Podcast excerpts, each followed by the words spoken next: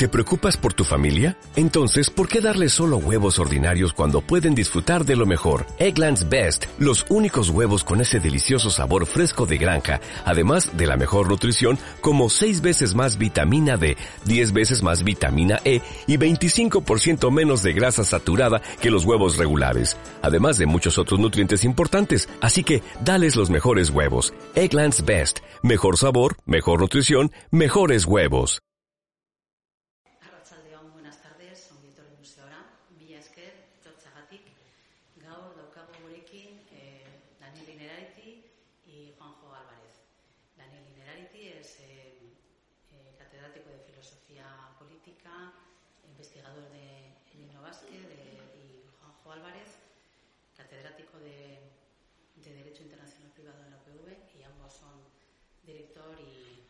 Secretario del Instituto de Gobernanza Democrática, Governance.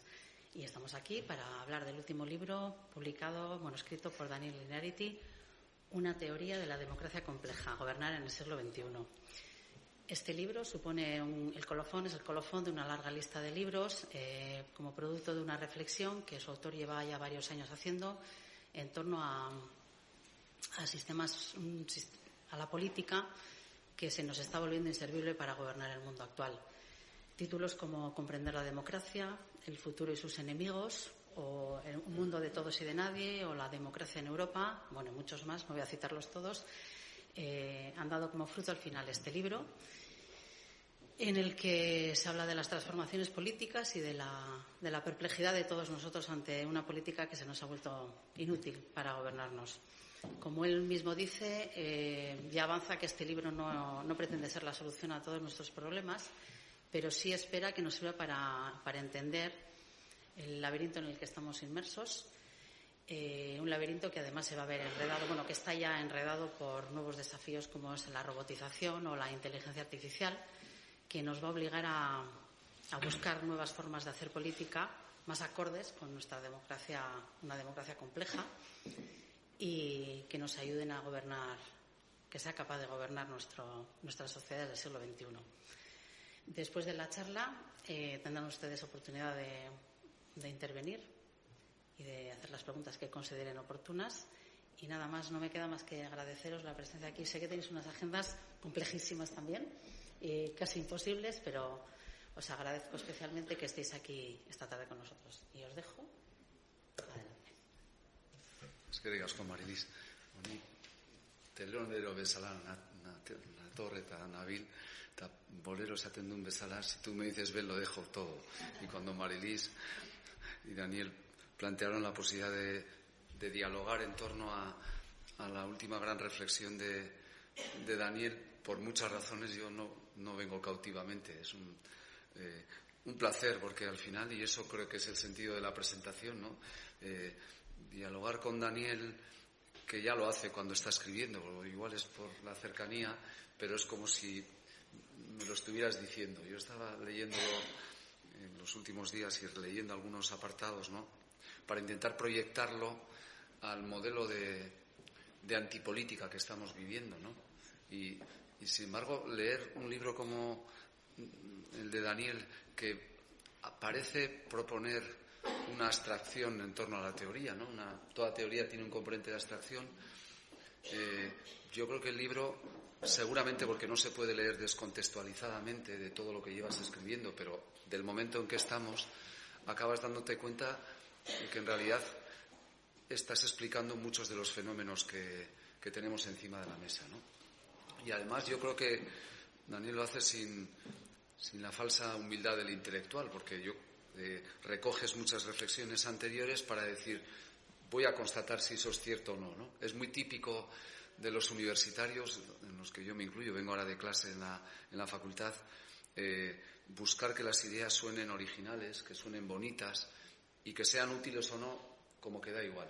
Y yo creo que Daniel, desde la primera página hasta el final, intenta reivindicar la política como caja de herramientas, como algo que puede resolver los problemas e intenta teorizar eh, con juegos de palabras preciosos. ¿no? Hay, hay tramos en la introducción lo de la democracia después de la democracia o lo de la ilustración del desconocimiento, ¿no? que debe ser una suerte de despotismo desilustrado nuevo.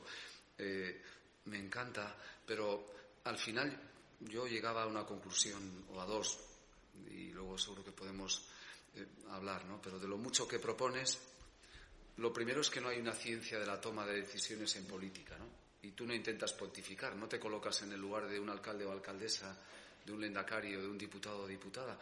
Observas la realidad desde dentro y de alguna manera nos vienes a hacer ver, claro, si, si el gran enemigo, como dices, de la democracia es la simplicidad, es decir, pensar que se puede resolver con política de serrín, con perdón, de las tabernas donde todavía se sigue echando el serrín, elementos tan complejos de articular como nuestras sociedades, seguramente el error no está en la política, sino en, lo que se espera de la política y en cómo se practica esa política. ¿no? Eh, cuando igual te he entendido mal o era ya una mala hora de lectura, pero componer la complejidad haciendo más compleja la política significa que los actores tienen que intervenir de otra manera diferente a como están interviniendo. Y entonces, eh, teorizar sobre eso sin pretender dar lecciones en el sentido de lo que planteaba, desde luego para un jurista que siempre vamos cuatro o cinco pasos por detrás de todo lo que representa y en un contexto en el que el derecho está ayudando muy poco a la política también, yo creo que está suponiendo más un dique que un puente ¿no? para resolver problemas. Yo también hacía una lectura, cada uno, cada una, seguro que la podemos hacer desde el prisma en el que contemplemos la política, pero mm, lo que no lo que me gustaría que explicaras es cómo es posible que no haya una lectura pesimista después de leer el libro sobre la política, o cómo puedes seguir esperanzado en que la política resuelva los propios problemas que genera la política. Yo intentaba seguirte ¿no? y, decía, bueno, está tratando de explicar que nosotros somos parte de la complejidad, criticamos a la política porque las expectativas que ponemos en la política no se cumplen y creo que el problema no es discursivo, que el problema tampoco es de un relato para la política, que el problema no es la comunicación de la política, o igual también son todos esos problemas añadidos, ¿no? O que por lo menos los que nosotros observamos como problemas eh, es algo epidérmico y que detrás hay algo mucho más problemático. Cuando hablas por ahí en, el capítulo tercero de democratizar la democracia, ¿no? O la preciosa cita de Alexis de Tocqueville, que si estuviera por aquí un profesor, un gran profesor que yo tuve en la Ramendi que era enamoradísimo de las ideas de Alexis de Tocqueville, pero esa idea tan impactante de que una idea falsa pero sencilla se va a imponer siempre sobre una idea verdadera pero compleja, ¿no? De eso ya no son responsables los políticos, somos los ciudadanos, ¿no? En, la manera de entender la política como algo que nos tiene que resolver los problemas y si no lo resuelve, eh, fracasa la política, ¿no? Y yo creo que también detrás de todo lo que sitúas, de la comprensión de la complejidad, hay algo que tiene poca, poco glamour democrático hoy día, corrígeme, ¿eh? pero eh, yo tengo la sensación de que, a diferencia de lo que proponía Ortega y Gasset, que decía que al político hay que juzgarle por su resultado y no por cómo llega a esto, radicalmente en contra de ese planteamiento, porque entonces vale todo. Y creo que el planteamiento debiera de ser el contrario, que los procedimientos sean los procedimientos, además de éticos, además de íntegros, razonables y transparentes no en el sentido del cotilleo, sino en el sentido de lo que podemos entender por transparencia, ir de frente, ¿no? Y que el resultado final de toda esta complejidad no tiene una respuesta binaria del sí o del no, que es desgraciadamente lo que tribalmente estamos la ciudadanía acostumbrados a, que nos respondan. La pregunta detrás de todo eso, yo lo leía y decía, hay una teoría de la política aquí eh, la política a la que estamos asistiendo en el contexto catalán, en el contexto español, en nuestro contexto, eh, cómo puede encauzarse en la teoría que formulas, Daniel. Eh, porque además entiendo que todo lo que aquí planteas tiene un destinatario inmediato que puede ser quien ejerce la política de manera activa, pero yo veo un afán pedagógico hacia quienes somos los destinatarios de esa política. No sé si para comprender que no hay una solución inmediata a problemas políticos, tu concepto de la democracia, que es un concepto muy solidario de la democracia, donde no quieres dejar a la, a la política y a los políticos solos, ¿no? Detrás de ello. Bueno, hay, hay cantos a la esperanza permanentes, ¿no? Y ahora lo más fácil hubiera sido que lanzaras un chaparrón dentro de, tu libro respecto a que fracasa la democracia, ¿no? Y te has ocupado de ese tema en otros libros y aquí creo que intentas diagnosticar cuál es el problema y avanzas la solución. Eh, la pregunta es con qué, mimbres dar solución a todos los interrogantes que planteas. Te sale el alma de filósofo, aunque sea político, y del libro yo saco hasta, hasta 12 interrogantes, no sin respuesta, pero que no la das directamente porque lógicamente lo que estás haciendo es incentivar la reflexión. A mí eh, me ha ocurrido como en la buena literatura, ¿no? como cuando lees autores densos como, no sé, Anduler Chundi en nuestra literatura, en euskera o en castellano, Ramón Seizer Vitoria, que es nuestro Faulkner, o Muñoz Molina, ¿no? que hay páginas que las tienes que leer para saborearlas tres o cuatro veces, ¿no? y que tienes la sensación de la lentitud en la lectura. ¿no?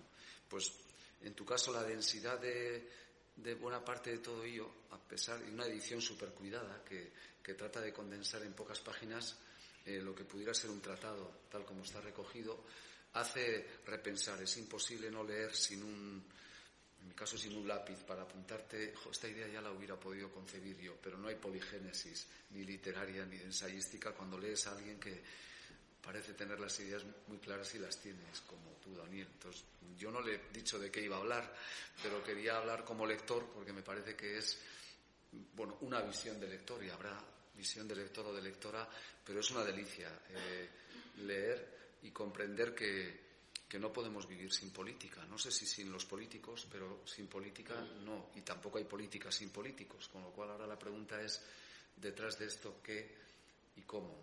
Y como Daniel entra en los charcos habitualmente, en el mejor sentido de la palabra, se implica, te implicas, no te limitas a la parte de arriba, seguramente alguna de las cosas, pero igual luego puede salir. Habría que ver si alguna de las recetas que planteas o propones aquí pueden ser un cauce de solución democrática a problemas democráticos. ¿no? Tu idea de que la democracia no es una Arcadia feliz donde no haya problemas, sino al contrario, la democracia tiene que hacer posible que los problemas políticos tengan un cauce político. Buscar atajos o buscar equivocadamente la solución en donde no está la democracia, pues seguramente es un error, porque es retorcer la democracia en nombre de la democracia. Cuando tú hablas de democratizar la democracia, yo entiendo que quiere significar ese planteamiento. Pregunta final sería, ¿qué hacer cuando hay una silla vacía para tratar de negociar? ¿no? La unilateralidad, que supondría la vía de la ruptura, o otro planteamiento de complejidad mucho más complejo, pero seguramente más complejo, pero como decía el derecho romano, susem videa, ¿no? camino recto. Yo tengo la sensación de que hay tanto meandro en todo esto que eso no es la complejidad de la que tú hablas, porque eso es tacticismo que merecería la pena una reflexión por tu parte, ¿no? Pero bueno, esto es lo que te quería decir. Además de, además de agradecerte como lector y de felicitarte, porque me parece un nivel de reflexión muy potente, Daniel. Así que si quieres seguir el hilo conductor o ir por otra vía, yo quería trasladaros y trasladarte a ti eh, mi, visión de la, de la lectura reserva de la interpretación auténtica, como dice la Convención de Viena del Derecho de los Tratados, la interpretación auténtica de un tratado solo la da el negociador. Bueno, tú negociador no, pero el mediador eh, has, estado a punto de ser y has estado en muchos conciertos de ese tipo y, y tuyas la palabra suria da hitza esateko nahi duzuna. Bueno, es que ricasco Juanjo gatik, eh, es que ricasco su etortzeagatik, Mm, decía un amigo mío, filósofo donostiarra, que murió, eh, Gorka Vicente Arregui, que lo, yo creo que citando en el fondo remotamente, aunque sea a William James, lo que solo lo sabe uno no lo sabe nadie. Y que tenía otra réplica en otra frase que repetía mucho, todo lo sabemos entre todos. Y cuando decías tú si esas ideas se te había ocurrido a ti o a mí, no sé, llevamos tantos años trabajando juntos que que seguramente, seguramente nos hemos ido. A mí me ha pasado alguna vez contarle a alguien, nos ha pasado contarle a alguien algo que es el otro el que te lo ha contado a ti. ¿no? o me pasa solo a mí porque estoy ya un poco pasado de rosca, ¿no? a veces nos pasa eso, ¿no? Le cuentas y dices, oye, esto te lo he contado yo. Ay, pues, perdón, ¿no? Bueno, hay una especie de comunismo también intelectual con el respeto a la propiedad debido y tal, pero también hay un, comunismo de, y hay una comunicación de muchos años discutiendo, dándole vueltas a, grandes interrogantes que, nos ocupan. Bueno, este, este libro es un libro muy importante para mí. Ah, bueno, quiero agradecer al Museo San Telmo porque, porque los últimos libros que he publicado los, eh, los he presentado aquí eh, en parte porque vosotras además me lo habéis pedido y, y, aunque ya casi no hago presentaciones porque ya sí muy cansado, pero San Telmo es San Telmo, o sea, y, yo soy muy devoto de San Telmo, ¿eh? como bien sabéis, eh, Marilis y todas. Bueno, este es un libro que, que de alguna manera cierra un periodo de 20 años. Yo ahora lo veo retrospectivamente y entonces me doy cuenta, lo explico en el prólogo, ¿no? que no es que yo hace 20 años dijera voy a escribir este libro, sino que ahora, según iba pasando el tiempo, me daba cuenta de que había un hilo conductor que yo no conocía, ¿no? y era que me obsesionaba, hace 20 años más o menos, me obsesionó una idea y es eh, la democracia moderna, la democracia contemporánea tal y, como, tal y como está concebida, las instituciones, no tiene estatura, no tiene conceptos, no tiene potencia para resolver los grandes problemas que, tenemos delante. Eh, vale para viejos problemas, para problemas sencillos, eh, pero ahora mismo se nos ha convertido en una gesticulación sin consecuencias, cara a enfrentarse con la crisis climática, los efectos de la robotización en el mundo del trabajo o un pluralismo creciente en la, en la sociedad. ¿Sobrevivirá la democracia a esos problemas? Pues fundamentalmente eso dependerá de que lo sepa resolver y que lo sepa resolver con sus propios procedimientos, porque en estos momentos ya empieza a resultar muy tentador, ya se empieza uno a encontrar esa idea por ahí, eh, y a mí me lo ha dicho incluso algún político de envergadura, cuyo nombre no diré ni en el lugar de la tortura, eh, bueno, el modelo chino, hay que ir hacia el modelo chino, ¿no? Es decir, hay que ir hacia una cosa que produzca resultados. Los chinos acaban de acaban de declarar en cuarentena a 40 millones, ¿no? Creo que son 40 millones de personas, ¿no? Eh, al mismo tiempo construyen un hospital en 10 días, em, sacan diariamente de la pobreza a cientos de miles de personas. ¿eh? Bueno, y, luego tienen un poderío global tremendo, ¿no? Entonces, y no pierden el tiempo en bobadas de los derechos humanos, estas cosas de los juristas y los formalismos democráticos. Ah, esto es una tentación muy fuerte. ¿eh? yo creo que en Europa las derechas en Europa en general, las derechas extremas, no están adoptando este discurso, pero no creo que tarden mucho. Yo no les quiero dar muchas pistas, pero es un, hay una vía muy amenazante, eh, sobre todo en la medida en que tenga resultados, en la medida en que haya resultados en ese mundo y fracasos en el nuestro, que los hay estrepitosos a la hora de resolver problemas, algunos muy complejos, otros no tanto. Entonces, mi, mi, punto de partida era eh, que, más o menos lo intuía hace 20 años era, aquí hay un desfase brutal entre eh, unos conceptos que fueron pensados en hace 300 años aproximadamente, eh, teniendo delante que la Ginebra, de, la Ginebra no la bebida, la ciudad de Rousseau, ¿eh? la ciudad de Rousseau. Entonces, ¿qué es qué, era, ¿cómo era la, la, ciudad de Ginebra de, en la que vivía Rousseau? Pues era una ciudad donde todos eran calvinistas, ya se procuraban que no, que si había alguno que no lo era, pues se fuera al cantón de al lado. Eh, donde mm, lo más complicado, la operación más compleja, pues era pedir un crédito a un banco, en fin, que te conocía perfectamente, ¿no?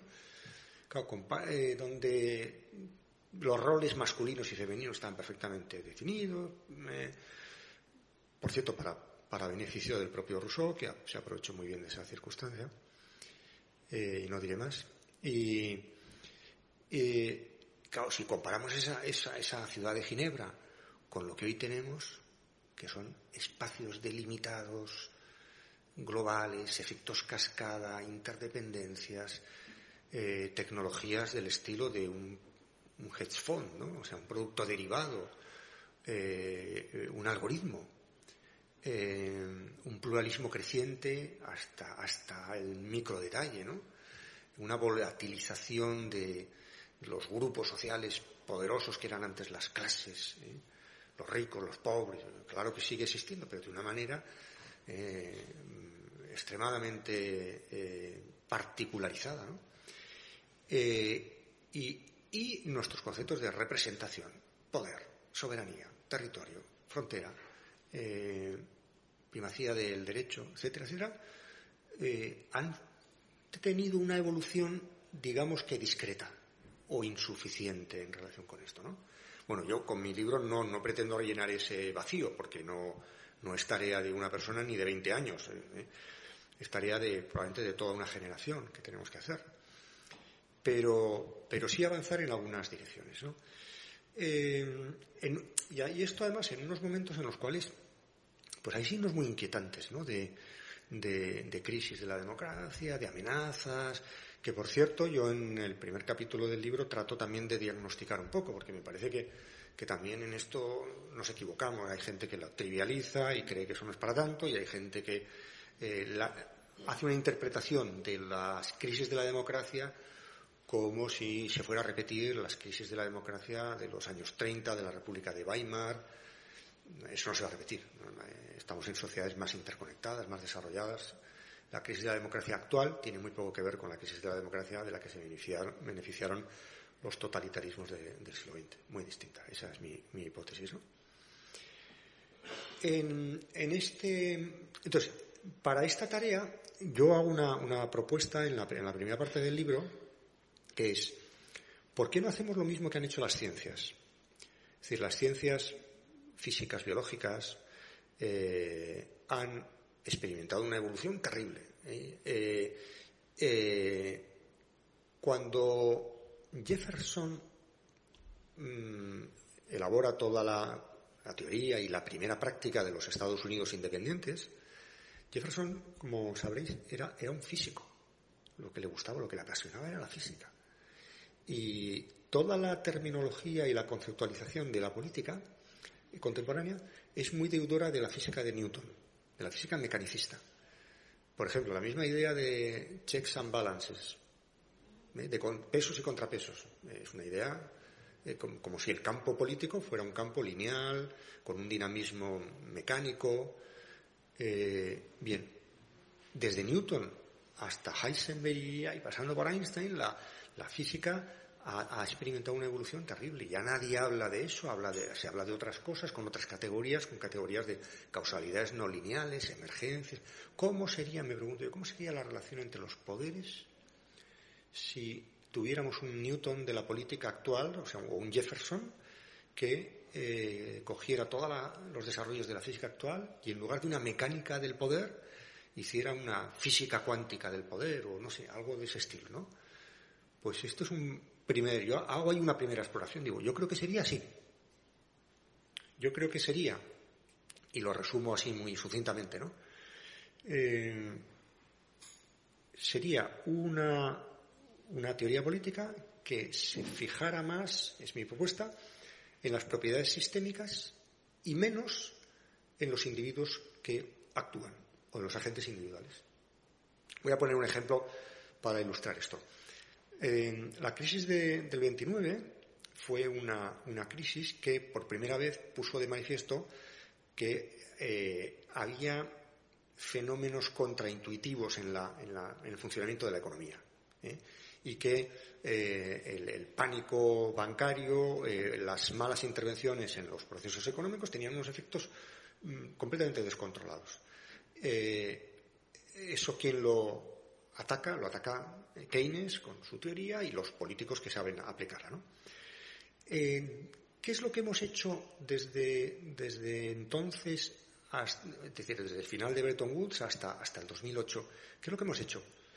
Hemos intentado, muy mal, por cierto, hemos intentado pensar la economía eh, al revés. Es decir, en vez de pensar la economía a partir de estados autónomos que se relacionan entre sí, Hemos intentado, y esos son en el fondo los acuerdos de Basilea, tímidamente, hemos pensado que aquí hay un sistema del cual cuelgan unos elementos. Por tanto, invertir la mirada. ¿no? Eh, ¿Lo hemos hecho bien? A la vista está que no. Y de hecho, las respuestas a la crisis fueron bastante neo-keynesianas. Y los primeros análisis de las crisis fueron neo-keynesianos. un, par de ejemplos de, cómo analizaba la crisis la derecha y la izquierda.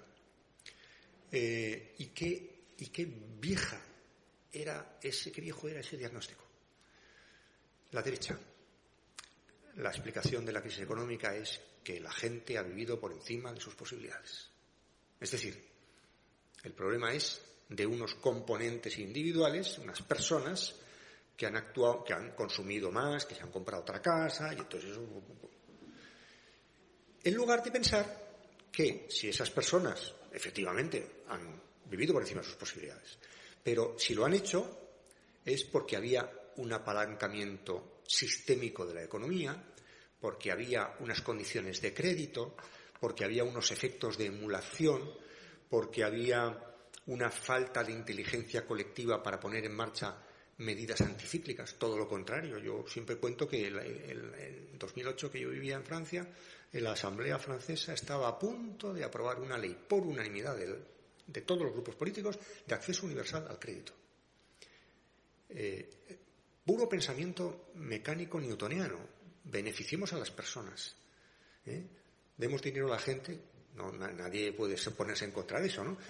en lugar de pensar en el sistema, pensemos en los elementos aislados.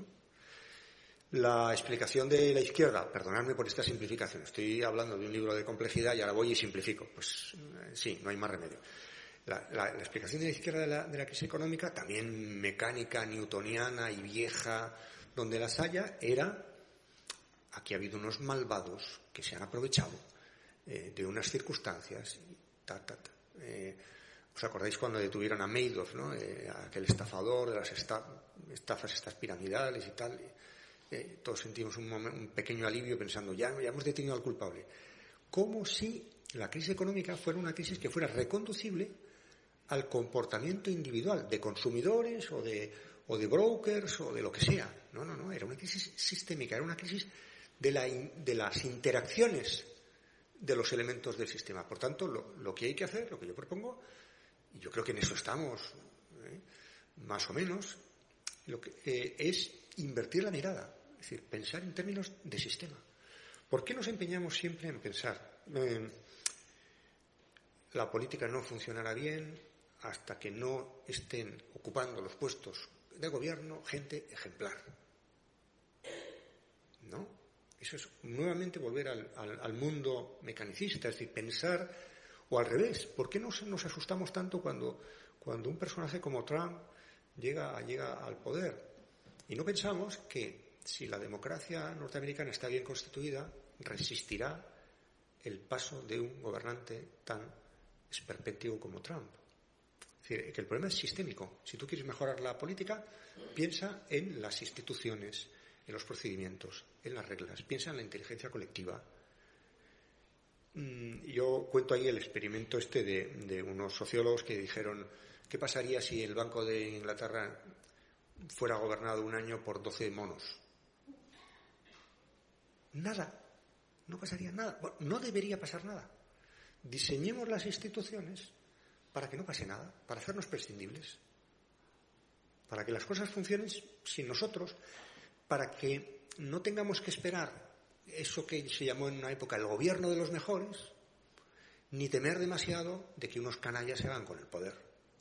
Porque hay elementos que neutralizan, hay una inteligencia colectiva que es más capaz Bueno, esta es la inversión de la mirada que propongo y en eso la, ciencia física, la biología, la teoría del sistema, la cibernética, eh, proporcionan muchos elementos mm, de reflexión. Yo aquí eh, lanzo unos cuantos en, el libro.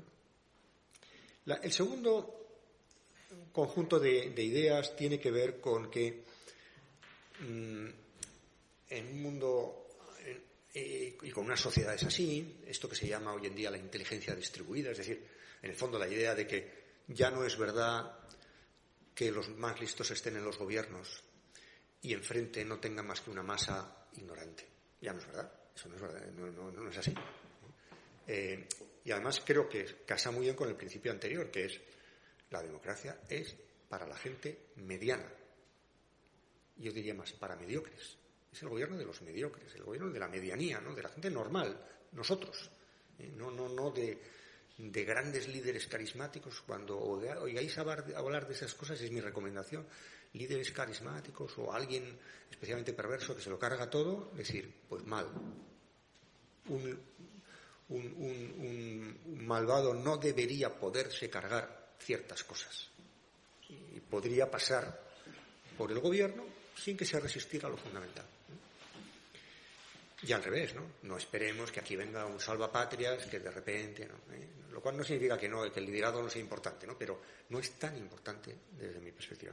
Entonces, ¿qué es lo que tenemos hoy en día? Que, gobernar, y es todo el segundo, la segunda parte del libro va, va de eso, va de que gobernar un mundo con inteligencia distribuida, pluriárquico, eh, con dinámicas de autogobierno muy, muy resistentes, con subsistemas sociales, porque la ciencia, la ciencia se autoorganiza, las universidades tienen su autonomía, eh, los colegios profesionales tienen sus propios códigos, eh, las federaciones deportivas no se dejan decir lo que tienen que hacer. Es decir, hay un tipo de sociedad mm, en la cual seguir pensando que gobernar es una acción vertical, jerárquica, apretar un botón, eh, dictar una ley, eh, un decreto, tal, pedir obediencia, es un, gravísimo error y, genera melancolía y genera sentido de, impotencia.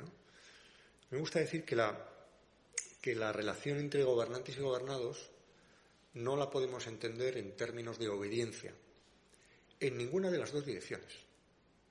Porque, vuelvo a la simplificación convencional, la derecha piensa que el problema de la sociedad es que la gente no obedece suficientemente a la autoridad y la izquierda piensa que el problema es que la autoridad eh, no obedece convenientemente o suficientemente al pueblo soberano eh, e inocente.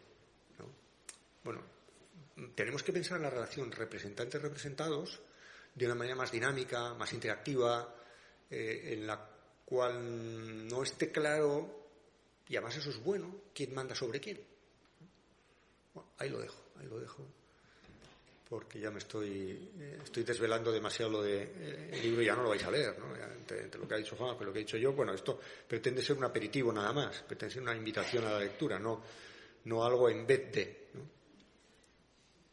Eso es como, bueno, no, Voy a contar un chiste, pero es inapropiado para este público selecto que tenemos. Bueno, eh, bien. Sí, ¿cómo conseguimos? Es un, es un, este libro está lleno, lleno de obsesiones, de viejas obsesiones que uno tiene, ¿no? ¿Cómo conseguimos que eh, la acción de gobernar sea transformadora de la sociedad? ¿no? Porque eh, estamos hablando mucho de reformar la democracia, y muy poco de una democracia que, reforme. Y es uno de los grandes dilemas que tenemos, ¿no? Que, hay cantidad de mecanismos de veto, probablemente porque eh, si, el, si, el, político se empeña en, apretar un botón, en dictar una ley, es que la sociedad no se entera, ¿no?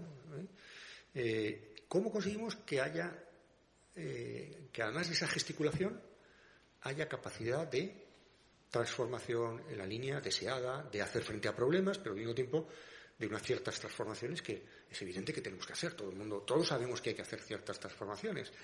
Pero la maquinaria mm, encuentra vetos por todos los lados, encuentra eh, irresponsabilidad, etcétera. Bueno, ¿cómo conseguimos eso? Y en su vertiente negativa, ¿cómo lo, podemos formular? ¿Cómo conseguimos que pasen cosas? ¿Os acordáis un partido político que, que fue a una campaña electoral hace poco diciendo, haz que pase? Bueno, luego medio ha pasado, ¿eh? no está mal, pero, pero podría haber sido peor.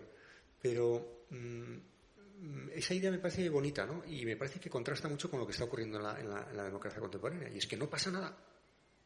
No pasan las cosas que tienen que pasar. Y al mismo tiempo, al revés, están pasando cosas que no debería pasar.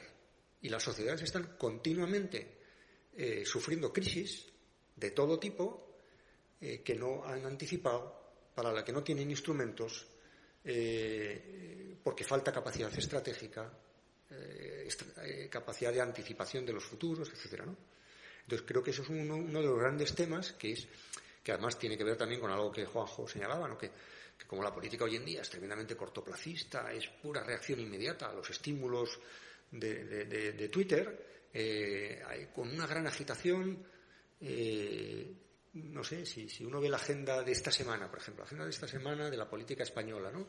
Las cosas duran 24 horas. Eh, a que ya nos hemos olvidado de la vicepresidenta de Venezuela, que se, eh, esto ya, ha pasado, y, era un asunto gravísimo. O sea, hay un montón, si lo, si lo examinamos con un poquitín de distancia, hay un montón de actores políticos, nunca mejor dicho lo de actores, gesticulando, eh, dramatizando, teatralizando cualquier disonancia, y eso dura, eso, 24 horas. Oye, si era tan grave, sosténlo en el tiempo, ¿no? Pero como los partidos son partidos instantáneos, em, hay táctica en vez de estrategia, em, eh, la, política está en un ritmo, en un carrusel de, tremenda aceleración y volatilidad, faltan estructuras de intervención permanente en la sociedad o están debilitadas esas estructuras de los partidos, los sindicatos, la, debilidad sindical, lo digo en un día de, víspera de, huelga, ¿no? Eh, que probablemente tenga algo que ver con la debilidad sindical, pero bueno, eso es otro tema del que no me corresponde hablar. Eh, bueno, esto, este, esta, debilidad de la sociedad o del sistema político a la hora de, impedir que pasen ciertas cosas también es, algo muy preocupante. Y mm, finalmente, eh, sin desvelar el resultado final del libro, que es un resultado inesperado, totalmente inesperado. Al final el mayordomo no es el asesino. Eh, ocurre una cosa que no os la podéis imaginar, pero eh, ocurre hacia la página 400 y pico. Y es que esto solo se soluciona democráticamente. o sea, no hay más que huidas hacia adelante. No, si a alguien se le ha ocurrido, por esto que yo acabo de decir, que soy un nostálgico de viejas fórmulas del pasado, o que ya me he rendido, eh, pues no, no, no me he rendido. Eh, eh, os invito a, a recorrer este camino de, reflexión y, advierto de una cosa, el libro es un libro, es, el libro que yo creo que es el libro más extenso que, he escrito, no sé si el más logrado, eso no, me toca a mí decirlo, pero es, un libro, no voy a engañar, porque esto de, eh, yo siempre he pensado que la, lo más, la antítesis más rotunda de un filósofo es un vendedor. ¿Sabéis lo que es un vendedor? Pues lo contrario de un filósofo. ¿no? Filósofos no, vendemos muy mal, ¿no? Eh, y a Juanjo y además tenemos experiencias de, haber intentado vender cosas y, nos ha salido siempre muy mal. Eh, sí, sí no, en motos no, porque no tenemos. ¿no? es un libro difícil. No, debería decirlo, ¿eh? no debería decirlo aquí, pero es un libro difícil. Es un libro que tiene un umbral de entrada mm, y además las primeras páginas empieza con empieza con, eh, aporreando ¿no? y con conceptos duros y tal. Pero creedme, si, si me acompañáis en esta aventura, en, esas cuatrocientas y pico páginas, el libro paga bien, paga bien. O sea, hay, una recompensa, esto es drogadura, esto no es un porrete, esto es drogadura, o sea, esto, esto se, eh, tiene un, creo yo que quien lea este libro, esta es por lo menos mi, esa ha sido mi ambición y por lo que me he sacrificado durante mucho tiempo y he trabajado mucho y he leído mucho, como se puede, creo, observar viendo el libro. Eh, eh, quien lo lea tendrá unos instrumentos, unos conceptos, unas claves para entender mejor lo que está pasando, para tener un pensamiento más crítico, para observar la política con esa pequeña distancia escéptica eh, suficiente para no abandonar el compromiso que como ciudadanos y ciudadanas tenemos que tener con asuntos que nos conciernen a todos. Pues es que ricasco zuen hartagatik eta eh, si queréis, o Juanjo, o vosotros, si queréis que discutamos, eh, charlemos un poco sobre esto, a vuestra disposición.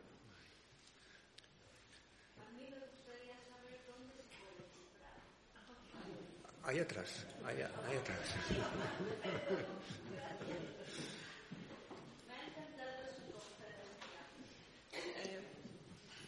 yo soy una persona que se tuvo que ir de aquí en el 61 con 19 años y he regresado con 69 después de haber vivido por todo el mundo. Y la verdad, Pero de esas cosas no se habla de la edad. no, no, tal, lo que no. quiero decir es que todavía no comprendo lo que está pasando aquí. O sea, desde 2011 que vivo aquí otra vez, todavía no me entero de lo que está pasando. No lo comprendo. Su charla ha sido muy interesante. Cuando dice aquí, ¿a qué se refiere? ¿A San Sebastián? Ah, al País Vasco, San Sebastián. Paseo. Vasco, sí, Ah, el ya, San Sebastián. vale. Y claro, hablando de San Sebastián se puede hablar de toda Ya, España, ya, ¿no? ya. Natural. Sí, de va- Europa y de todas partes. Vale, vale, no, no, es que a, a mí me pasa esto, ahora que estoy de promoción del libro, me pasa que, que llegas a Barcelona y enseguida te preguntan por el proceso, ¿qué piensas por el proceso? Llegas a, no sé, a Teruel y me supongo que me preguntan, ¿y qué piensas del diputado? Bueno, yo, yo me No, no, Yo, no- y- yo pienso que soy internacional. Sí, sí, sí, no, y- y- mundo, o sea, sí, pero- Claro, he nacido aquí.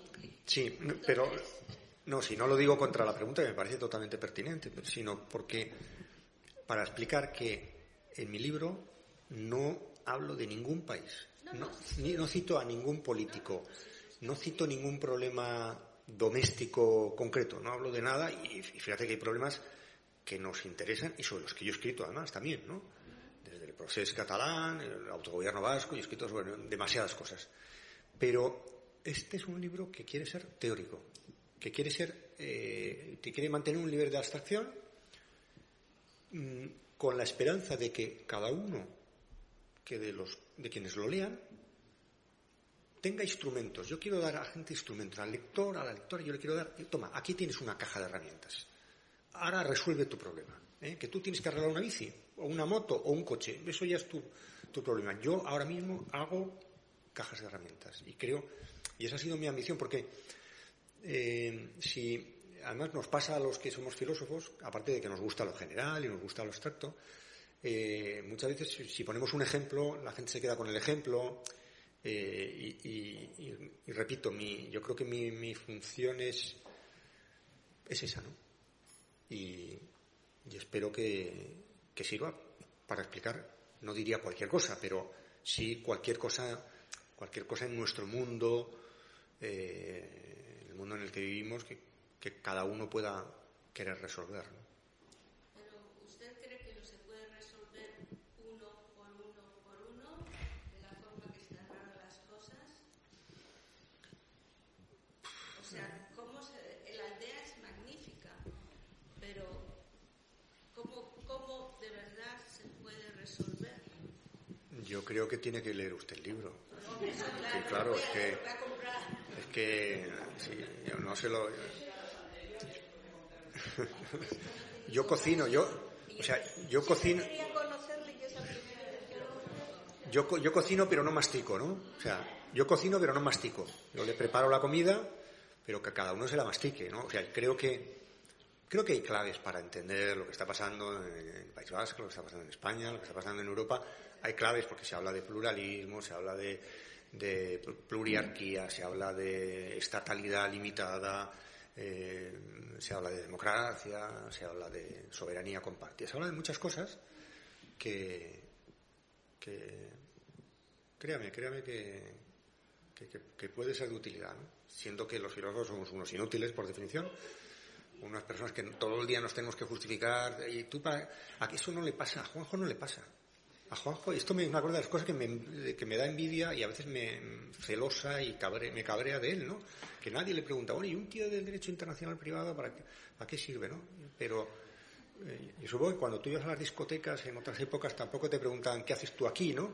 A mí sí, a mí sí, ¿no? Eh, bueno, ¿qué hace un chico como tú en un lugar como este? ¿Para qué sirve un filósofo continuamente, no?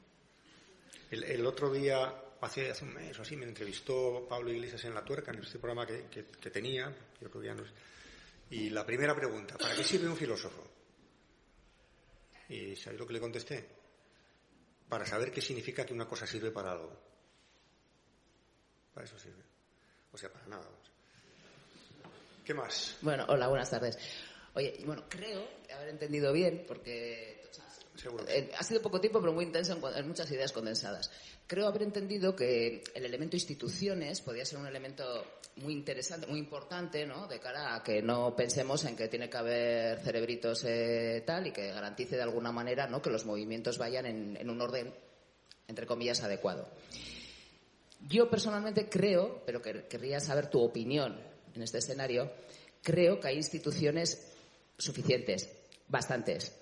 Otra cosa es que las conozcamos, que no las conozcamos, que desempeñen su función, que no la desempeñen, que estén manipuladas, que no estén manipuladas, que cumplan su objetivo, que no cumplan su objetivo.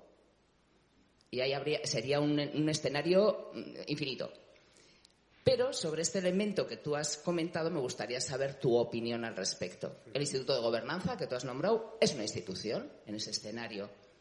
Entonces, si hay instituciones y para ti es un elemento importante, ¿por qué hoy en día no estamos percibiendo ese resultado que teóricamente debería de haber de ese elemento, de esa mirada sistémica?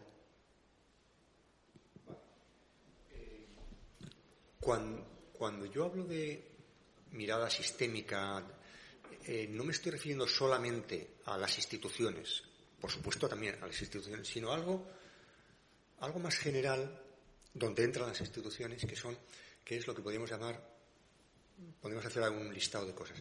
Cultura política, eh, procedimientos, reglas, capacidad de resolución de conflictos, eh, arquitectura de la regulación, eh, por supuesto instituciones, por supuesto las instituciones clásicas los gobiernos, las constituciones, etcétera, ¿no? Todo eso, todo eso es mucho más importante, me parece que es mucho más relevante. Y la arquitectura que se diseñe de cómo se relacionan todas esas cosas es más importante que, la, que las personas. Esto eh, contraviene, la, contraviene, entre otras cosas, el lema del actual, actual del gobierno vasco que dice la, las personas lo primero, ¿no? O algo así, ¿no? Yo entiendo lo que quiere decir, no, no, no, no, estoy en contra de eso, pero yo hubiera elegido otro, otro lema. Eh, eh, bueno, hay, hay otro lema que se hizo, no sé si está ahora vigente, que era Euskadi bien común, por ejemplo, ¿no? Parece, me parece más, interesante. Bueno, eh, lo que, eh, mi mirada es sobre eso. O sea, ¿por qué? Mm, ¿Qué es más eh, cuando, cuando tú quieres mejorar una institución, una empresa? ¿qué es en una empresa, ¿qué es lo importante? Por alejarnos un poco de la política. ¿Y por qué a veces las intervenciones de los líderes tienen tan pocos resultados? Porque en el fondo eh, la, cuestión eh, decisiva es que en esa empresa, en esa organización, haya una cultura, unos procedimientos, unas reglas, eh, según los cuales se articulan las decisiones en cada caso. Y por tanto, el que manda no manda mucho, porque cualquiera que mande en un momento determinado tiene que ajustarse a unos procedimientos, a unas reglas, que por supuesto también se pueden cambiar, y los procedimientos de cambio tienen que estar bien pensados para que no se cambien todos los días, pero tampoco para que no se puedan cambiar nunca. Y no estoy hablando de las constituciones, pero también podríamos hablar de las constituciones. Es decir, toda este libro y, lo que yo pienso se ha me he permitido el lujo de no hablar de cosas muy concretas, entre otras cosas porque no me gustan las cosas concretas, porque me parece que eso nos distrae, ¿eh? nos distrae de lo que es esa creación de ecosistemas de decisión eh, o en, otro libro, en otra parte del libro ampliamente eh, explico lo que es la, inteligencia colectiva en el caso concreto de la política. ¿Qué inteligencia colectiva hay en, una sociedad eh, y qué capacidad de estupidez colectiva también hay en una, sociedad cuando las cosas no están bien, bien organizadas. Por ahí va un poco. ¿No? No, no, lo mío va mucho más. Eh, o sea, sí. has montado instituciones como elemento importante. Sí. Y yo no entiendo el desarrollo de esa, de esa frase, de esa, ¿sí? de esa numeración, ¿no? Sí. ese nombramiento tuyo. Mm, ¿Qué no entiendes? Eh, Sí, bueno, pero hay instituciones muy ineficaces, hay instituciones compitiendo entre sí, eh, hay...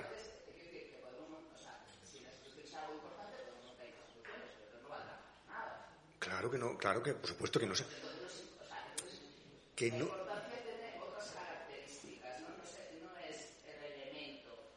O sea, lo importante es la interacción entre las cosas, entre los elementos. En un sistema, un sistema, eh, según mi manera de ver las cosas, lo importante es cómo se relacionan los elementos entre sí. Y no los elementos aisladamente considerados.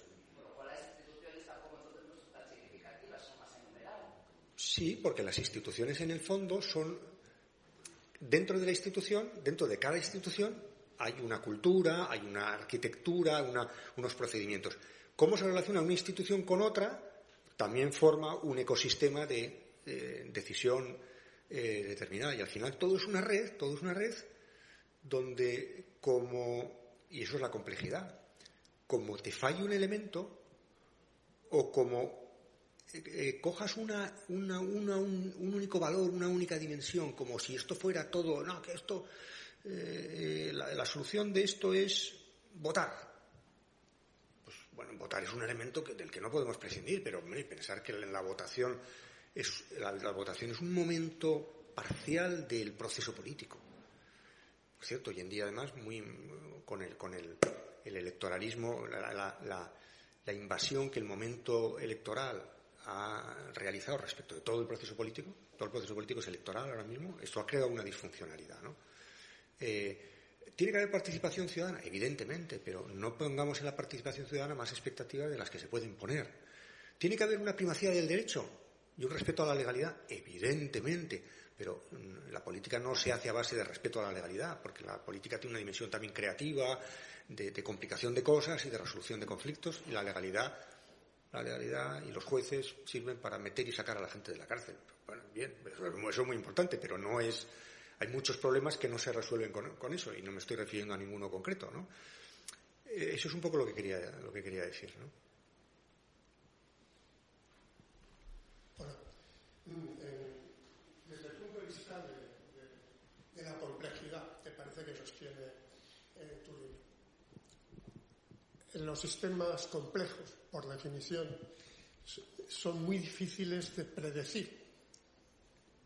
Y una de sus características fundamentales es su impredictibilidad. Eh, de ahí los procesos de emergencia, los procesos de autoorganización, eh, la histéresis de volver al, principio antes de esto. Eh, desde ese punto de vista, el, saber que no sabemos cómo cambiar y no podemos saberlo, porque el sistema es complejo.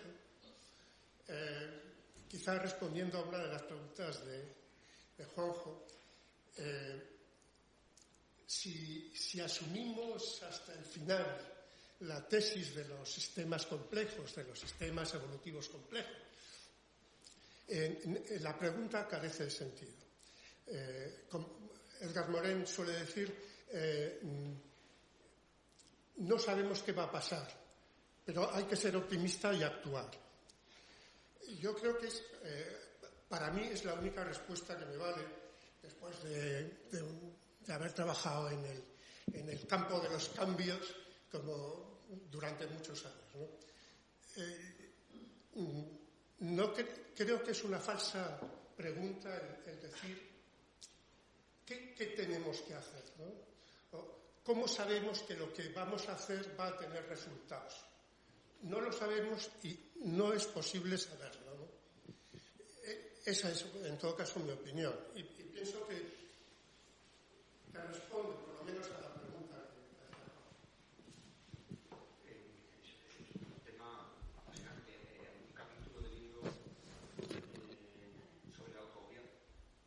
Hay, un capítulo del libro sobre sobre el autogobierno, la idea de autogobierno, que va de eso, va, trata de, mapear un poco esa, esa, cuestión, adelantada también en la primera parte. ¿no? Eh, de entrada, es un dilema, eso es un dilema, o sea, es un dilema de muy difícil resolución. En el fondo los dilemas eh, no se resuelven, sino que se aplazan, eh, se formula mejor y patadón para adelante la, la, estrategia clemente, ¿no?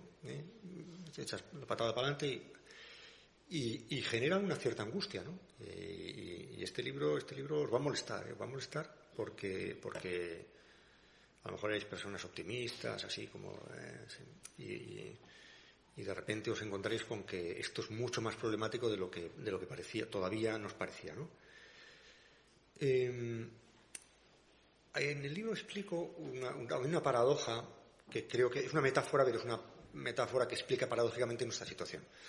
En sociedades estables de dinámicas relativamente previsibles, ¿qué es lo que pasaba? ¿Cómo, cómo se formaba la experiencia eh, a partir de la cual se tomaban decisiones? Simplemente uno estudiaba historia, estudiaba historia, eh, el otro día dije en una entrevista que de la historia no se puede aprender nada y un historiador que me ha invitado a dar una conferencia ya me ha llamado cabreado y tal. Y a ver cómo lo defiendes eso, pues lo defenderé, ¿no? Eh, porque ¿cómo, representábamos, ¿cómo representamos en esos viejos cuadros de, de, de del pintor Navarro, donde representan los fueros o los sabios de la tribu y tal? ¿Qué hay? Gente vieja, hay un, varones con barba blanca como representamos a Dios, ¿no?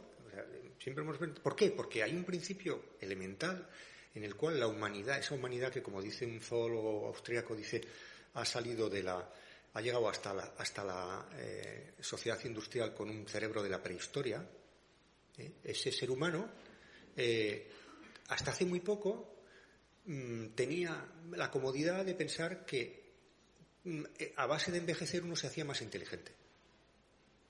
Eso ya no es así. Cada vez somos más estúpidos. Y si no, que lo compruebe cualquiera que habla con un hijo suyo en torno a artefactos eh, eh, tecnológicos, ¿no? O sea, en fin. Somos el más tonto de la casa suele ser el mayor, ¿no? Por lo menos en mi caso. Entonces, si no podemos aprender del pasado, ¿cuál es la paradoja? Que tenemos que aprender del futuro. Que eso, ¿y eso cómo se hace? Pues mal. Pero es, ese es, este es el tour de force que hay que hacer. hay que hacer una especie de yoga muy curioso.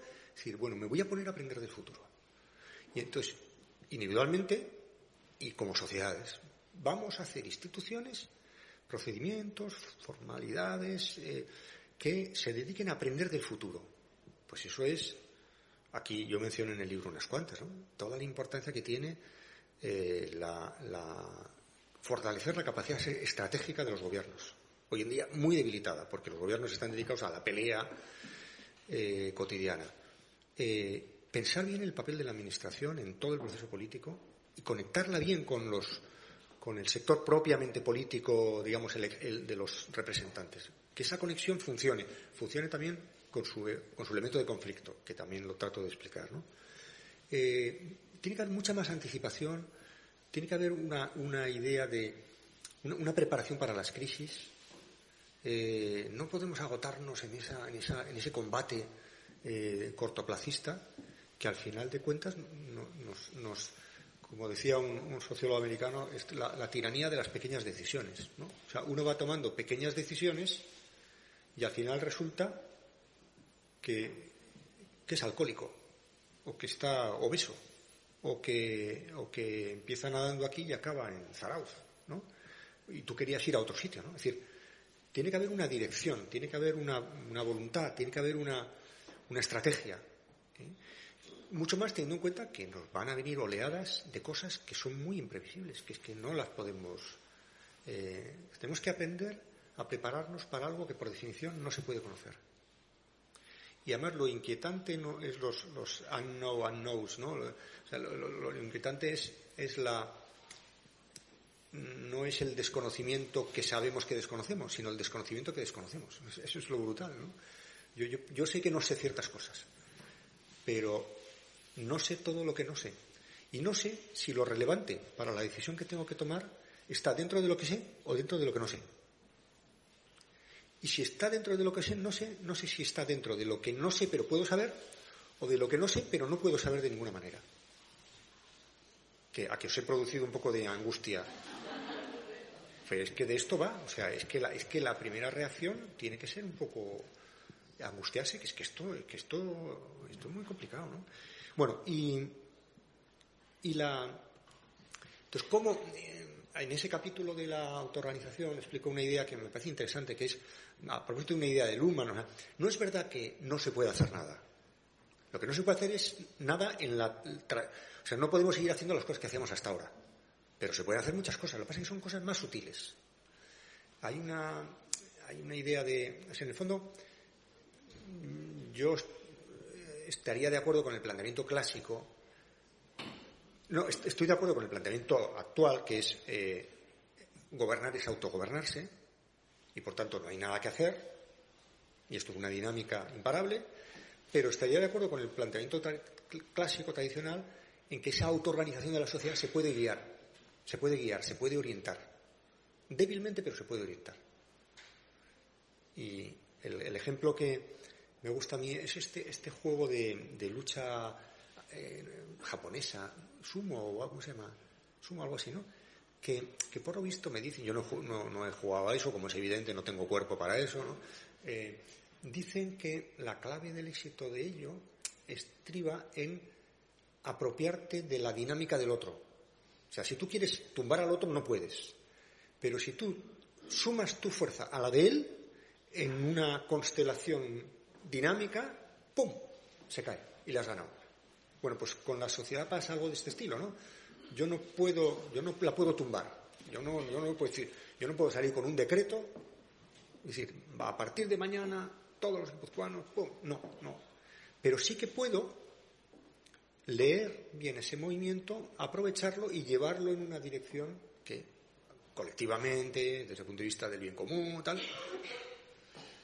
bueno, pero también iba dirigida a ti la pregunta, Juanjo. No te vas a escaquear, ¿no? Yo, yo estaba como observador externo encantado del debate, pero mm, eh, como empezabas hablando de Rousseau y del contrato social, ¿no? Eh, el problema es que aquí hay un haz de contratos coaligados, ¿no?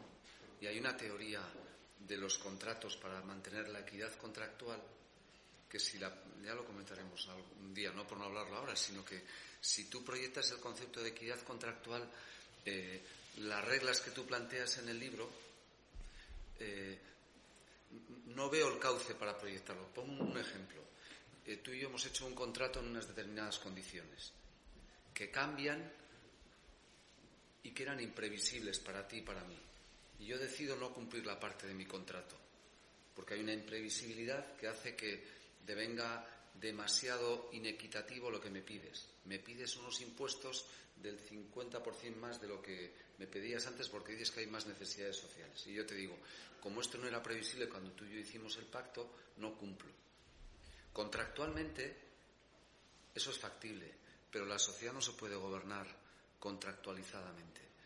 Pensemos en un ejemplo eh, eh, que ahora está encima de la mesa, que es, hace unos años, un bien común, que era el concepto de unas relaciones laborales que garantizaran riqueza social se resolvía con un binomio, Daniel, muy simple. Eh, Adegui, o CEBEC o el SEA negociaban jornada y salario, y nada más. Te enseñaban a negociar jornada y salario. Yo estuve como abogado en SEI, en muebles de cocina SEI, y todo era saber negociar la jornada y el salario. Pero además era jornada y salario para un sector y para todo Guipúzcoa. Ahora, en un polígono industrial hay cinco empresas y las exigencias de la jornada y del salario de esas cinco empresas son radicalmente opuestas. Si haces una, intentas hacer una horma para las cinco, acabas echando alguna al cementerio de las empresas. Y la respuesta que se dice es contractualicemos esto.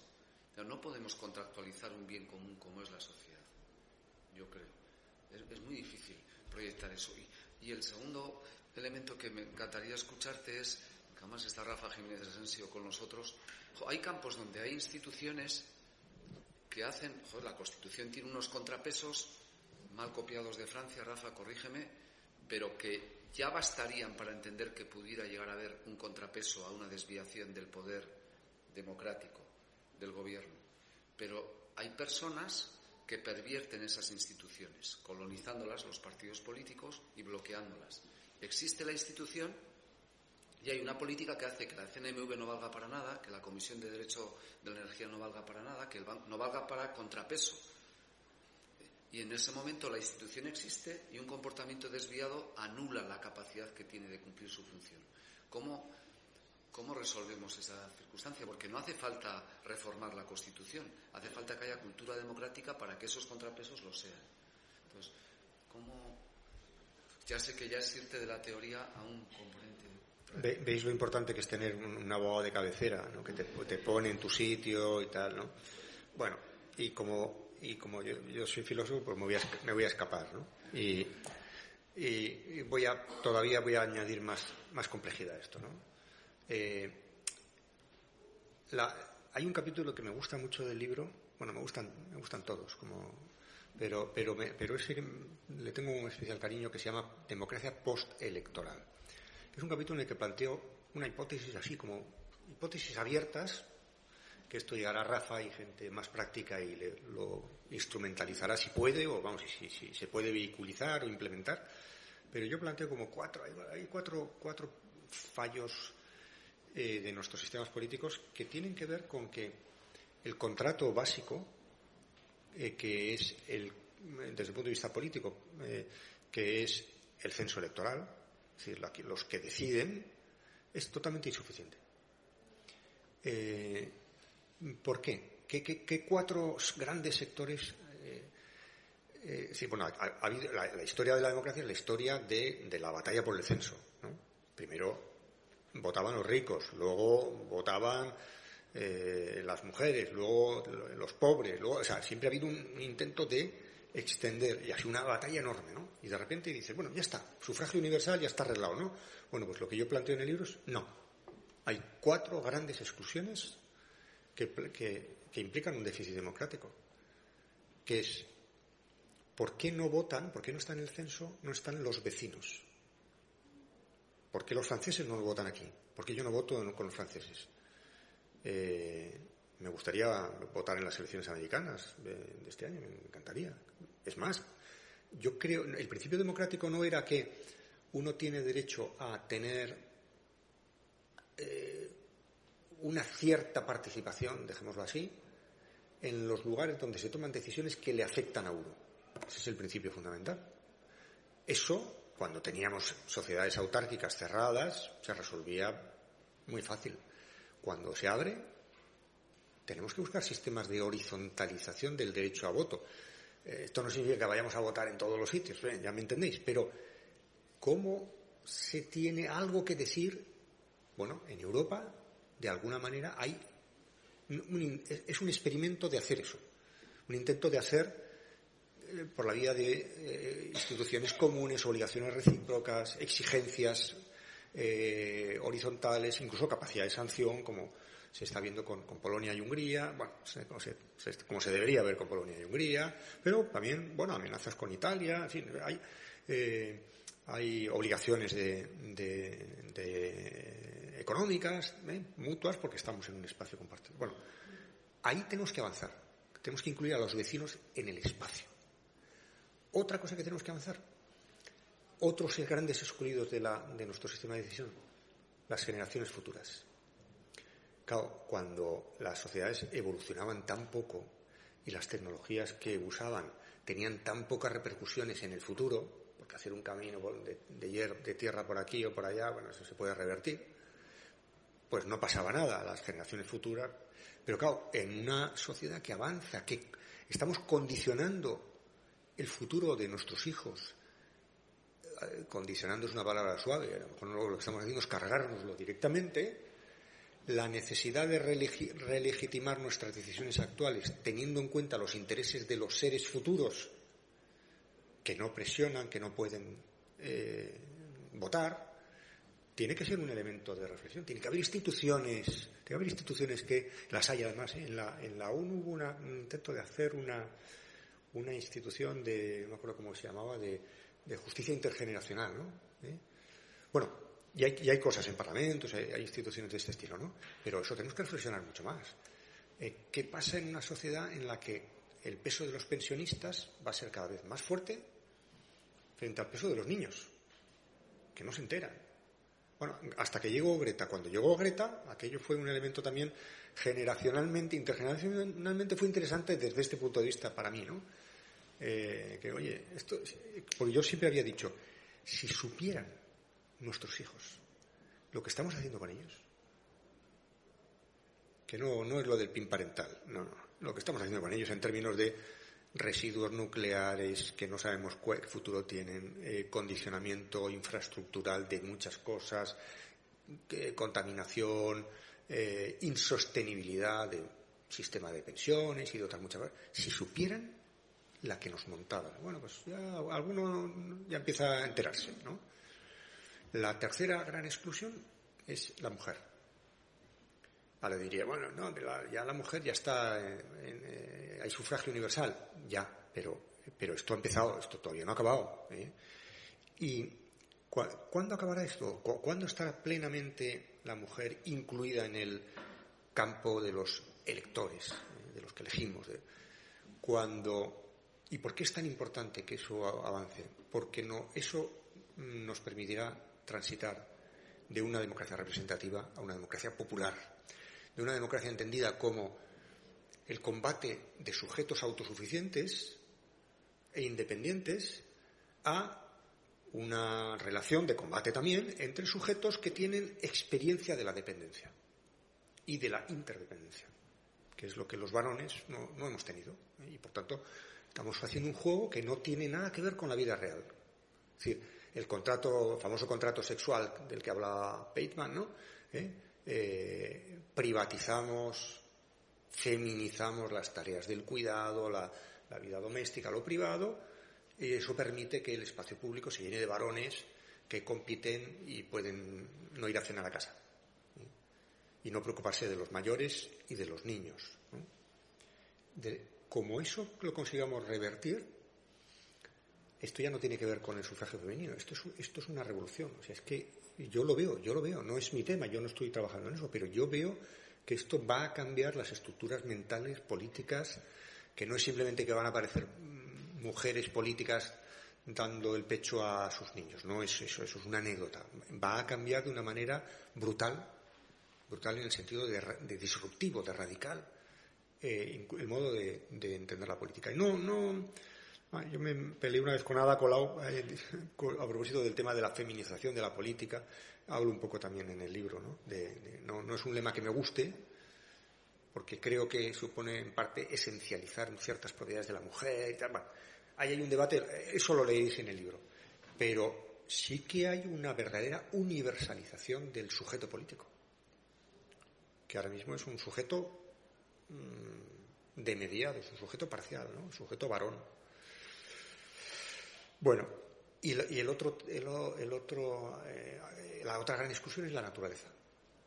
La naturaleza no vota y tiene que votar. No, quiere decir que esto que pongamos a jirafas en, los parlamentos, ¿eh? sino algo más, complicado, pero que en el fondo es ponerlas, que la, Toda la política ha estado entendida la política en la edad moderna. Hobbes es el, prototipo, huida del estado de naturaleza. Se trata de salir del estado de naturaleza, ¿no? Y lo que nos recuerda la crisis ecológica, lo más importante de la crisis ecológica en términos políticos, es que nos recuerda que somos seres incrustados en entornos naturales. Y esa idea de incrustación de ecosistemas, de entornos naturales, eh, supone que tenemos que interiorizar, que, dar un carácter de subjetividad política a la naturaleza. Bueno, y no digo más porque ya si digo, si como diga más, ya esto es el spoiler total, pero hay algunas propuestas interesantes de compatibilidad entre democracia y ecología. Hay un fascismo ecológico. Eh, antes uno hablaba de China, pero hay, hay un fascismo ecológico eh, expreso, que tiene diversas versiones de gente que es muy ecologista y muy poco demócrata. Y ahí tenemos un desafío. Y explico en el libro mm, por qué lo mejor es dar un tratamiento democrático a, la, a esta cuestión. Pues me he extendido demasiado ya. Es, perdonar. ¿Alguna, ¿Alguna pregunta? Sí. Hola. Me gustaría eh, hablar, si quieres, un poco del presente, porque realmente es donde podemos actuar, ¿no? Y problemas tenemos ya bastantes ahora mismo, que requieren soluciones para ayer. Eh, efectivamente, el futuro que nos va a traer, cómo va a ser, de qué color va a ser, hay tantas incógnitas, ¿no? pero yo veo que hay elementos, a mí personalmente me, obviamente me preocupa mucho, supongo a los demás también, ¿no? Eh, por ejemplo, la corrupción. Tenemos instituciones, checks, balances, pero resulta que hay cosas que no funcionan. Y no funcionan porque tienen nombre y apellido los intereses, las personas que están detrás de toma de decisiones que no son acordes a derecho. Que interfieren incluso con decisiones de justicia. Ahí, ¿qué pasa cuando estamos metidos en tanto barro, no? muchos niveles, políticos, judiciales, cosas que decimos, nos llevamos las, manos a la cabeza y decimos, ¿cómo es posible? ¿no? Decías, tenemos bastantes problemas. Te puedo asegurar, son pocos para los que vamos a tener. Muy pocos. O sea, la agenda de los problemas, y, y es más, ojalá aumente, porque también hay muchos problemas a los que no estamos prestando atención. Nadie está mirando ahí. Hay, hay asuntos gravísimos. No, gravísimo no lo digo en el sentido alarmista, ¿no? Simplemente que la, eh, transformación del mundo del trabajo, que eso, va a ser brutal. Eh, habréis oído esta frase, ¿no? De que no sé qué tanto por ciento de los estudios de las competencias y de las capacitaciones profesionales que se estudian hoy en la universidad no van a valer. ¿Eh? Por cierto, eh, de la filosofía no se dice eso. La filosofía no valía antes tampoco, con lo cual ya tenemos una ventaja, ¿verdad? elegimos no valer y, no nos van a licenciar. Bueno, sobre el, tema de la corrupción, así expresamente hablo muy poco en el libro. no, porque, no porque me guste la corrupción, no, porque me parezca un problema poco relevante, sino porque hay que hacerlo de una manera indirecta. Mm, si nos atendemos al marco que yo he planteado aquí, el marco sistémico, no pensar en las propiedades de las personas, sino más bien en, las condiciones, en las normas, las regulaciones, los protocolos, la cultura política, eh, el tema de la corrupción no tiene tanto que ver con unos sujetos eh, malvados como con unas condiciones que permiten que esos sujetos malvados actúen impunemente. Eh, hubo un partido político que en España que tuvo mucha corrupción, que no conocéis ninguno, y una, yo tengo un amigo que estaba en la ejecutiva y de vez en cuando me llamaba para contarme lo que en la ejecutiva habían decidido que era que iba a ser el relato, el relato de una crisis, ¿no? Y, un día que pillaron a uno de sus directivos eh, en una cosa muy gorda, eh, me llama y me cuenta el relato que habían decidido en la ejecutiva. ¿no? Y además me lo cuenta como una especie de, como si yo fuera un boxeador, ¿no? Voy, a hacer una prueba con este a ver qué, si cuela, ¿no? Y entonces me empezó a, desarrollar la teoría de las manzanas podridas. Yo lo escuché, es amigo y es buena persona y, le escucho y, al final le dije, no, no, mal relato, no cuela. Y efectivamente lo pagaron muy caro y... Es decir, esto no es una cuestión de manzanas podridas, esto es una cuestión de sistémica, de protocolos, de normas, de incentivos. Eh, no sé dónde leí hace poco que alguien decía que en la, en la sociedad eh, había un 10% de canallas. Es decir, gente que haya los incentivos que haya, si encuentra una cartera, se la lleva. Hay aunque esté la cámara invisible y sepa que está la cámara invisible, ¿no? Hay un 10% de santos que encuentran la cartera, no hay nadie divisando, tienen una necesidad en casa, en fin, ¿eh? y van a la policía y la entregan. Y hay un 80% de gente como nosotros que depende. Hagamos las normas. Esto es un sistema inteligente, un sistema pensado para generar incentivos tales que no compense robar. Kant lo decía de una manera muy dramática, yo creo un poco, un poco exagerada, ¿no? Hay que hacer una república para demonios. Pero en el fondo es la misma idea, ¿no? no, no, nos fijemos. Aquí debería poder vivir demonios. Deberían poder vivir demonios. Yo lo diría de una manera más modesta. Aquí debe poder vivir el 80%. Es decir, pensemos que no compense robar. O sea, pensemos cómo hacer para que no compense robar. ¿eh? Y pensemos en esa gente. No pensemos, a los canallas persigámoslo de otra manera. Cuando, cuando había tantos fenómenos de corrupción en, unos años, lo cual no quiere decir que no se haya acabado, pero en esa escalada de, eh, recordarás ¿no? que todas las semanas era una corrupción, otra, otro escándalo, otro escándalo. Yo escribí una cosa que luego está en alguno de mis libros que decía, deberíamos alegrarnos. ¿En qué sentido? En el sentido de que eh, la peor corrupción es la corrupción que no se ve.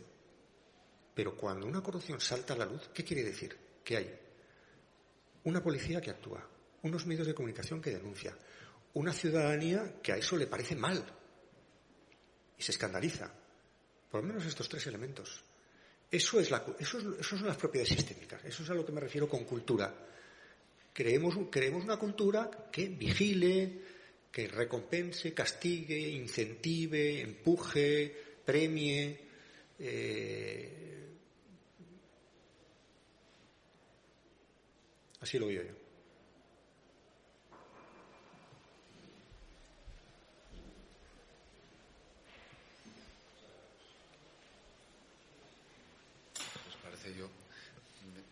epílogo para que no lo haga Daniel. Yo creo que además de, agradecerte porque nos hace mejor eh, y, una ciudadanía cívica siempre es una ciudad, una ciudadanía que puede permitir resolver todos estos problemas. Yo os dejaría solo una última reflexión. Yo lo tenía apuntado, pero así lo dejo por si puede ser un incentivo para la lectura. El concepto de igualdad, que puede ser un concepto perversamente utilizado y que manejas tú de una manera muy interesante, porque ha sido utilizado arteramente por alguna formación política para invocar un cambio incluso de ciclo y nadie se puede oponer al concepto de igualdad. Pero la proyección que haces de ese binomio, la democracia de la igualdad, me parece que tiene un valor pedagógico precioso. Eh, si lo leéis, a ver qué os parece sobre eso, porque me parece que es un, análisis eh, que aunque digas que no lo proyectas sobre el día a día, tiene una eficacia pedagógicamente muy potente sobre ello. Así que, bueno, eskerrik asko denoi, etortzeagatik eta espero.